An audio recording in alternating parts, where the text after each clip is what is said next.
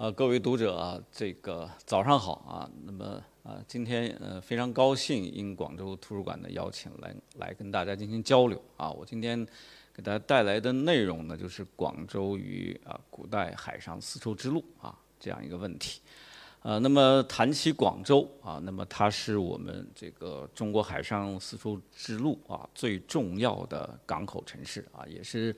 呃古代东南沿海啊呃。这个许许多多对外港口中，啊，这个持续时间最长啊，最具实力啊和活力啊，同时也是非常具有影响力的城市，啊，在古代中国对外海贸、海上贸易和文化交流中啊，具有非常重要的地位啊。那么我以下呢，从五个方面啊，跟大家做做一个介绍啊。呃，那么首先第一个方面啊，我想就这个。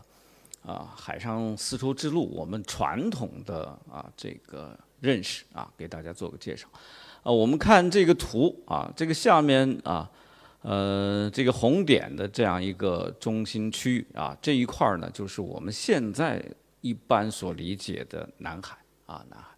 但是我们呃历史上啊，我们所称的南海啊，文献提供给我们的南海的这样一个含义啊，跟现在。我们所看到的啊，这个南海的定义是有差异的啊。按照我们啊这个治中外关系史或者是治中西交通史的人啊，我们一般所认为的就是说啊，古代文献啊所讲的南海啊，基本上是指广州啊或者是胶州以南的啊，就是我们今天讲的海上丝绸之路的沿线国家和地区。啊，当然，一般有狭义和广义的这样一个分别，啊，这个分别呢，我们主要也是啊依据，比如说冯承君先生啊他的《西域南海史地考证译丛》，还有陈家荣、谢芳、陆君林先生啊编著的《古代南海地名地名会试》啊，这里面呢都是以南海啊。就是包括了今天东南亚以及印度洋啊所有地区和国家啊，那么这是一种广义上的啊所指的这个南海啊，那么狭义的南海呢，当然可能就指的今天的东南亚地区啊，东南亚地区。呃，那么这个南海的称法呢，它呃，如果我们追溯它的源头的话，实际上啊，在南北朝时期就有了啊。呃，到这个呃，我们说唐代的文献啊，就已经明确把它啊这个提出来。呃，我们呃基本的认识就是把东南亚乃至啊南亚、西亚啊等等这样一些广大的印度洋国家啊，通通就称为南海诸国啊，或者叫海南诸诸国啊。呃，那么这个最早的文献就是。呃，唐朝人啊，姚思廉的《梁书》里面啊提到的啊，海南诸国啊，海南诸国。那么这里面它有一个定义，这个海南诸国指的是哪些呢？就是大致在胶州南及西南大海洲上，啊，相去近者三五千里，远者二三万里，啊，其西与西域诸国接。这是他讲的。后来我们说南史，啊，《通典》《旧唐书》啊，一直到宋代啊，郑桥的《通志》里面啊，都是这样讲的啊。要通志讲，啊，这个南海诸国，汉室通也，啊，也就从汉代就已经啊，我们说跟中国有了往来啊，大致在胶州南及西南居大海中州上，啊，这个后面的这个记载就实际上跟。这个姚思廉的啊记载是相同的啊，然后讲啊，其西与诸胡国界啊，前面这个呃姚思廉讲是七西与西域诸国界啊，那么这什么意思呢？实际上也就是说讲了我们平时所讲的两条道路啊，就是西域我们一般指的什么呢？就是指的啊我们今天所讲的陆上丝绸之路啊，这个海上啊南海的这样一个。交往我们一般就指的海上丝绸之路啊之路，那么也就是说到了最西头，那么就是说海上、陆上在这一块儿就交接了啊。那么这个最西头是指的什么地方呢？大致在今天的波斯湾或者是阿拉伯半岛啊这一块地方啊这块。呃，那么这个南海之称啊，到了后来呢，它又有了这样一个分别啊，又分有了所谓的东西洋的这样一个划分啊。这个划分呢，最早呢是啊，在元代的时候就已经有了啊。那么最初的文献啊，元初文献就是有这样一个西洋这样一个词啊，但是在我们广东的。啊，就是一个地方志啊，就陈大正、吕桂松啊，他俩编撰的这个《大德南海志》啊，也就是元代大德年间编的这个《大德南海志》里面呢，啊，他讲了东洋西洋的问题，而且把东洋啊和西洋又细分为小东洋、大东洋、小西洋、大西洋啊。那么它的这样一个范围呢，大致是以熏塔海峡啊，熏塔海峡，我给大家看一下这个图。啊，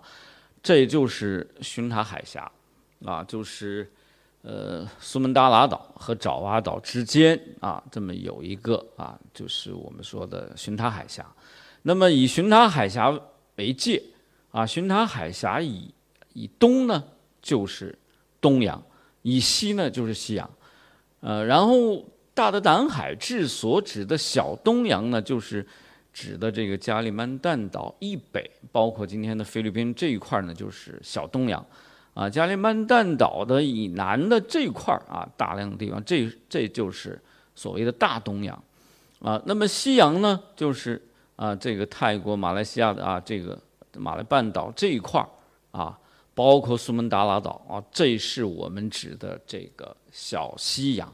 那么出了马六甲海峡，进入安达曼海到印度洋，那就是。大西洋啊，这是我们广东的啊，这个呃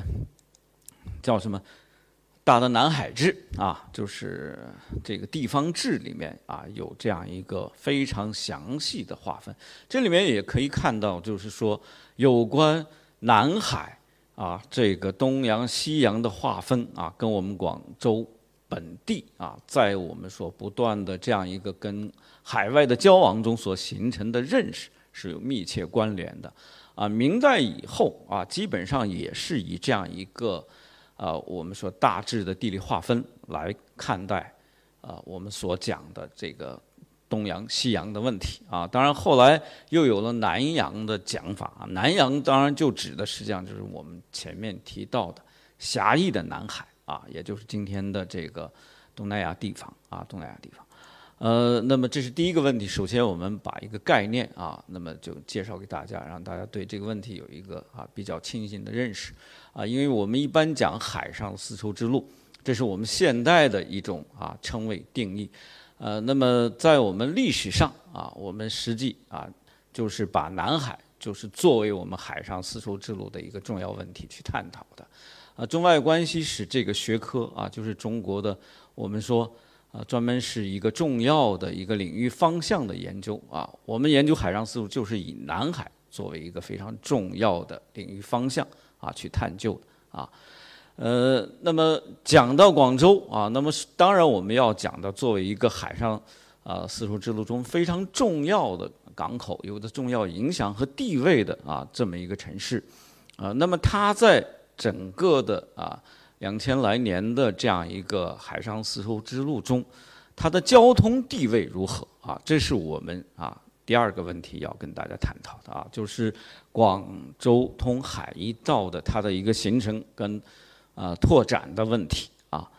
呃，实际上我们说在战国的时期啊，就是岭南地区已经跟这个南海 各个地方已经有了海上的往来啊，到了。呃，清朝一统的时候啊，岭南我们知道是番禺、桂林啊、象郡啊这个三郡，那么有些辖地已经到了南海的沿岸啊，比如说我们啊这个当时的越南中北部啊，就已经是这个汉朝直接辖属的地方。那么这些地方呢，啊已经是接近南海啊，已经接近我们现在啊所讲的地理位置上的南海啊。呃，我们也知道啊，这个赵佗啊，在广州啊建立南越国啊，南越国割据岭南啊。那么这个时候呢，呃，通过这个我们说岭南地区跟整个的啊南海其他的当时的地区和国家已经有了我们说相应的海上联系啊。那么这个我们看《淮南子》里面有关的记载，讲到了啊，这个秦朝时啊，番禺已经有犀角、象齿啊这些来自啊这个东南亚和南亚地方的啊一些物品啊。到了《史记·货殖列传》里面就讲番禺啊，就指的我们当时的广州了。已经是一个都会了啊，就是已经是一个商业都会了。这里面提到的诸暨、系玳瑁、果布之凑，都是啊舶来品啊，从海上贸易来的啊。那么就是说，广州已经在这个时间段内，跟海上的这些地区国家发生了密切的联系啊。那么也就是说，广东与印度洋地区海上通道已经开辟啊。那么东汉时期啊，有一个广州人叫杨福，他写过一本书叫《南艺义无志》啊，这本书已经啊遗失了，但是它的相关的记载啊散佚在啊其他的文献里面啊，我们啊这个学者又把它做一个记忆工作啊。那么这是中国最早的义无志啊，也是我们国内最早记载海外分物的这么一本啊志书。他所讲的一些物产呢，就已经涉及到啊这个岭南的周边的地区和海外国家啊。那么专列的就有，比如说湖南啊，就是我们今天的柬埔寨啊，金陵哦有争议啊，咱们就不讲。私调呢，实际上就有些人说是在爪哇东南，有些人认为就是斯里兰卡今天啊，包括很多的国家啊。那么这已经我们讲到了啊，就是海外的。这些国家的一些物产啊，物产，呃，那么这是我们看到的南越王墓出土的，啊，来自更远的啊，就是这是波斯银河，波斯地区的啊，这个银河。那么这个银河我们在呃这个中国国家博物馆也有藏啊，那是有些是从陆陆地来，那么这些是呢，这个来自西亚的金花炮饰啊，就是可能是。啊，一种饰物啊，在一种啊，可能扣饰啊，扣饰在扣子上外表包的一种饰物。那么这些东西呢，在我们南越王墓里面都出现，那就说明啊，在那个时代，有关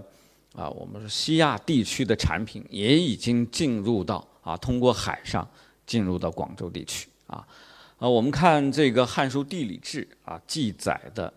啊，有啊这个。汉境啊，就是我们说当时汉朝控制的地方啊，到南海、到印度洋的一些航路啊，这个《汉书地理》讲得很清楚。当时，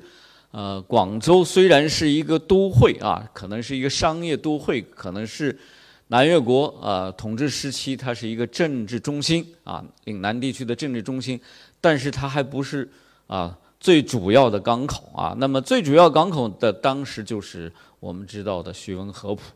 啊，合浦现在是广西，在早先它是属于广东的地方啊。那么另外呢，就是，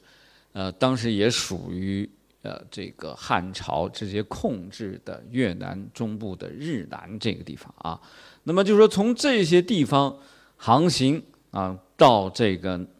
南洋地区啊，南洋地区应该怎么怎么样走啊？它这里面提到了很多国家啊，那么一路啊。船行二十日啊，到这个成立国，再不啊步行十多日啊，到这个富甘都鲁国等等吧啊，我就不细讲了啊。这里面反正这里面的所谓的我们能够基本上的啊能够考证出来的一些国家，比如说像都元国啊，那么一般认为就是在今天的爪哇东南的一个岛屿啊，也有讲是在越啊今天的越南的啊这个地。敌石啊，那么成立国呢，在缅甸的伊洛瓦底江的沿岸啊，呃，还有呢，就是有些人又认为就是泰国的啊，这个巴昭就是这巴提亚啊，巴提亚黄黄直啊，那么这里面提到的啊，我们看这个文献里面啊提到的黄直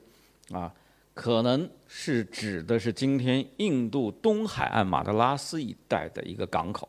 啊，四城布国呢。啊，是指的今斯今天的斯里兰卡啊，那么也就是说，啊，它最后到的终点呢，就是啊四城布果，就是黄直以南的四城布果，啊，那么也就是从雷州半岛或者是我们说当时汉朝控制下的日南出发，啊，经过马六甲海峡到印度东海岸，那么往来一次大约要啊二十来个月啊二十来个月的这样一个历程啊，这是我们看到汉代。南海交通的这样一个图，因为对一些地名的这样一个认识上有差异，学者也有争议，所以这个图画的啊还是有点差异的啊。有人认为到了啊这个马来半岛这块地方以后呢，可能啊从陆地啊行走，然后从这儿啊再到啊印度啊这个东南部的马德拉斯，然后再到斯里兰卡这个四城布国啊四城。也有人认为就是这样直接下来，啊，呃，穿到这个马来半岛的最南部啊，然后呢，穿马六甲海峡，然后这样到这块地方，啊，反正都是有有不同的认识啊，有不同的认识啊，反正就是有些认为是去的时候这样去，回来的时候这样回来，反正对这个《汉书》里面的有关记载，有学者。在研究中是有争议的，大致的航线就是这样。但是我们最远那个时代，也就是说我们做的这个南海啊，印度洋东部海岸的这些国家的船只，我们最终能到斯里兰卡这块地方啊。那么这是在汉代的情况。那么魏晋南北朝时期呢？啊，我们看三国的时候，啊，这个东吴就曾经派遣朱英啊、康泰。出使今天的柬埔寨。啊，那么他途经了中南半岛各个国家，呃，康泰回来的时候啊，写了这个《吴氏外国传》，朱英也写了他的著作叫《扶南义乌志》，啊，那么这些书也很可惜都啊散佚了。啊，但是有些相关的记载还是能够啊被记忆出来。啊，那么实际上他记录的一些情况，他们的出行这个时间段已经开始可以看出他们是。从广州出发了，也就是说，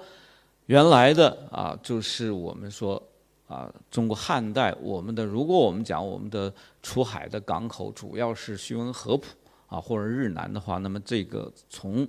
魏晋时期就已经开始以广州作为出海口啊，出海口。呃，这个我们还可以看到啊，到东晋的时候，我们知道有一个著名的啊高僧叫法显，他是从。呃，路上啊，到西域啊，就是到印度去求法啊。那回来的时候呢，他是经过印度南部到斯里兰卡，然后从斯里兰卡乘船啊到广州的啊这条路线。那么《法显传》啊，我们或者叫啊《历游天主记》啊记传，那么这本书里面就详细记载了他从印度回程的时候啊一路走来的这样一个路程啊，然后。讲了当时他搭乘的是商人的船啊，商人的船，啊，然后到斯里兰卡，啊，然后再到这个爪哇啊，就是耶婆提啊，到爪哇，从爪哇呢到广州大约还要有啊五十天啊，因为要准备五十天的粮食啊，所以啊这个过程就是这样啊，海上的路线啊，然后海外的。啊，国家来船到中国第一站啊，就是我们今天的啊，中国的啊第一站可能就是广州了啊。那么另外呢，我们看啊，刘宋的时候，就南朝的时候啊，刘宋朱子啊，这个也是一个啊僧侣啊，也曾经到过南海各国啊，他也写有这个啊《赴南记》，他的起航点也是在广州啊。那么，另外梁书，我们前面提到的啊，梁书啊，那么也讲到了啊，这个坡利国啊，就是今天的啊，这个印尼的巴厘岛啊，这个地方啊，当然也还是有争议，有一些地方，呃，因为时间太久啊，很多的学者都有不同的认识，我把一些不同的认识都放到这儿啊，供大家参考啊。他大约在梁武帝天监十六年啊，那么。和这个普通三年这两次啊，就这个破利国迁使臣到南朝啊，跟中国通好啊。他讲到他们这个地方的时候啊，这个破利国在什么地方呢？就是去广州二月日行，也就是说啊，他以广州作为啊进入中国的一个登陆啊登陆点啊登陆点。啊那么显然啊，广州这个时间段内啊，那么它的港口地位啊越来越明显啊。到了隋代，那就更不用讲了啊，像那个隋炀帝曾经派长迁王俊镇啊出使这个赤兔国啊。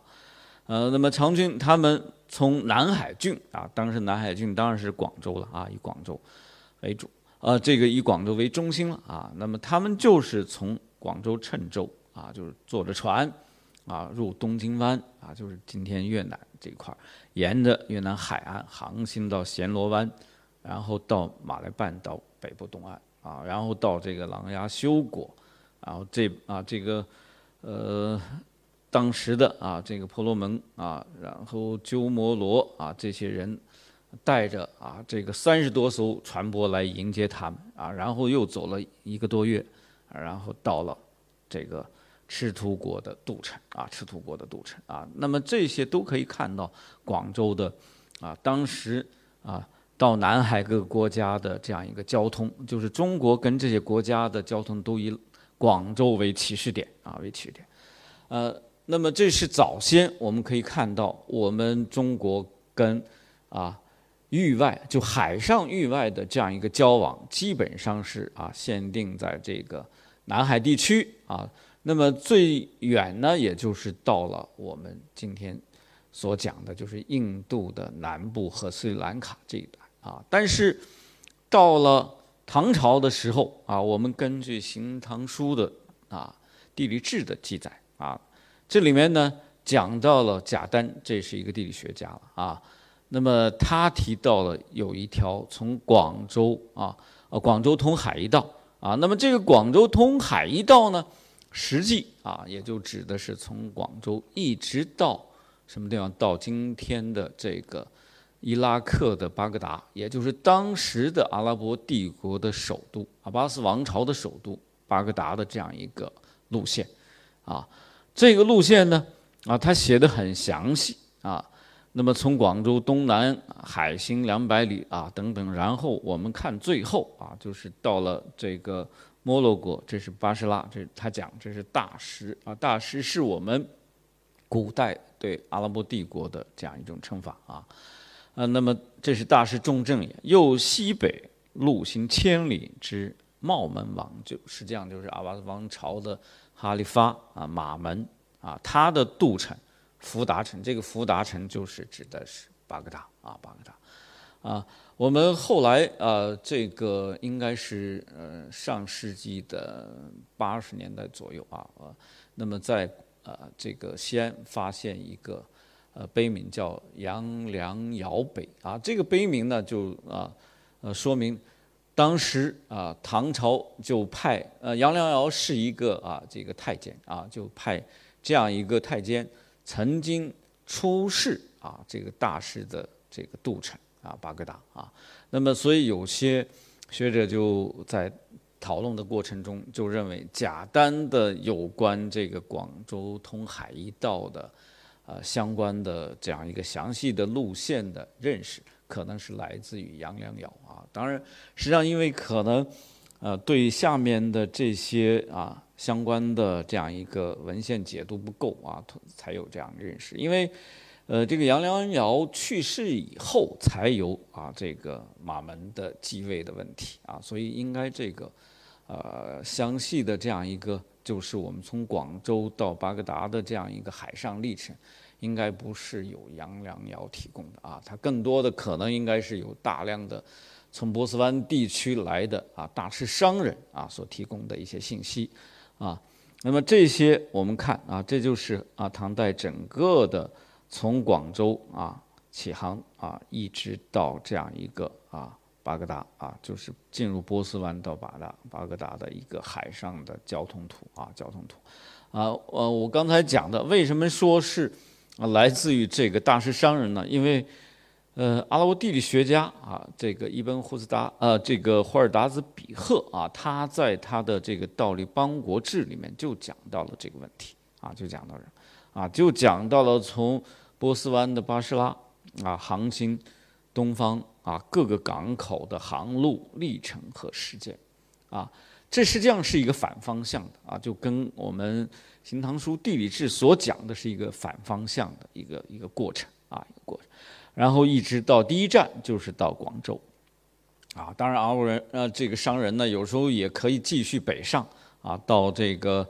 啊，泉州啊，再进一步北上到扬州啊，最终啊到扬州也有这样啊，但是它第一站首先是在广州通关，通关之后啊，它可能进一步再去泉州，再去扬州进行贸易啊。那么另一部阿拉伯文献就是《中国印度见闻录》里面就提供啊，我们一个就是当时的大师商人啊，从波斯湾海岸啊这个港口到广州的一个啊很详细的海上。航路啊，他都讲了很多啊，讲了很多。然后呢，呃，进入一个江口，在中国地方登岸取水，并在该地抛锚，此处即中国城市广州。也就是说，啊，他到达的第一个啊中国城市就是广州啊，就是广州。呃，那么这呃这些文献啊，就是东西方的文献，我们做比较可以看到，这个时间段内啊。那么显然，广州啊，在这啊，我们说海上，呃，跟我们说许多国家的交往中啊，所有的啊，这个国家的使臣到，或者是这些商人到中国来，他第一啊个登岸点呢，就或者叫登陆点呢，就是在广州，它是以广州为中心，跟我们说南海诸国，也就是我们讲的。今天的南海、印度洋啊，东西岸的所有的国家进行交往啊，这是唐朝末年到啊五代时期的一个啊呃大诗人，就是啊就是我们说阿拉伯商人或者波斯商人啊沿航海东来的一个基本的航行图啊。那么他的呃第一站点就是广州啊。呃，这诗我们看到啊，很八零年的。呃，十一月啊，一个阿曼的航海家叫埃布阿斯的阿卜杜拉啊，那么他驾驶着啊唐朝时期的啊这个啊就是仿阿拉伯帆船啊仿制的这么一个船舶叫苏哈尔号啊，从阿曼的首都啊马斯克特啊，然后呢逐步的啊横穿啊印度洋啊，经过印度斯里兰卡、苏门答腊、马六甲海峡啊。呃，在沿着这个南中国海啊北上啊，到达中啊中国啊，第一个港口当然它抵达的就是呃唐代啊这个呃印度洋西岸的人啊，那么抵达的第一个港口啊，这是我们这个当时啊《广州日报》报道的这个这个啊，就是苏哈尔号到了以后的一个啊，大家看到了呃一个镜头啊。呃，我们那个照片呢，可能以前啊黑白照片，这是实际上是当时这个航行中八零年航行中的苏哈尔号，一八年啊广州在洲头嘴，就是这个苏哈尔号啊所到的啊登岸的这个地方啊建了这么一个纪念碑啊，现在还在啊现在，呃，那么这是呃唐代，那么到了松元时期啊，广州依然应该讲是与。我们说印度洋交通中非常重要的一个港口，啊，这个《事物纪元》这是一个啊宋人叫高澄的人啊，他写的这么一本书，这里面讲到了怀元驿，啊，那么是什么时候啊设置的？这个怀元驿专门就是接待呢，就是国外的这些商人使臣啊。那么你看，一代南海啊诸国进攻使节啊，那么。那么当时宋代中国啊，跟海外国家往来啊，大约啊往来的国家，我们能够数得上数的啊，有五六十个啊。那我们基本上能够啊，能够确定的有五六十个啊。但是最重要的国家，就跟宋朝贸易或者是共使关系啊最密切的就是大使啊，大使啊。那么。呃，这个我们相相关的，我们根据这个另外代答啊的一个相关记载，你看大使者，诸国之总名，有国千余，所知名者特殊国啊。但是我们看到，除了大使国，有大使所属的国家到中国来的也不少啊，像岑檀国、马罗巴国、什么乌旬、鱼卢河地啊，还有什么呃托坡里等等啊，也是不断的到中国来啊。那么他们呢，按照这个宋朝中央政府给他们的这样一个相关的啊官品啊，他们到中国第一站就是必须以广州作为入华的口岸啊，这讲得很清楚。这个我们根据《宋史·续资治通鉴》的相关的记载讲得很清楚啊啊。那么有一年呢，呃，这个大使使臣居然他从路上来了啊，他由沙州设夏国抵钦州。啊，就是经过敦煌到了这个西夏，然后到秦州，然然后再南下，啊，进入到啊秦州就是今天甘肃的天水，然后进入啊这个广州，哦，进入这个说错了啊，进入这个开封啊，到这个当时的宋朝的首都来进奉啊进贡啊，那么这过程中，宋朝就下令了，不允许啊，以为呢。就是以往我们规定的，你是要从广州所有的大事使臣，你要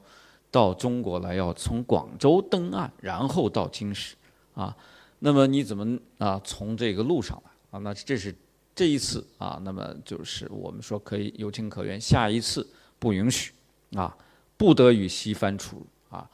望生旧制，也就是按照以往规定的，由广州至京师啊，由广州至京师。那么我们可以看到，宋代啊，说明，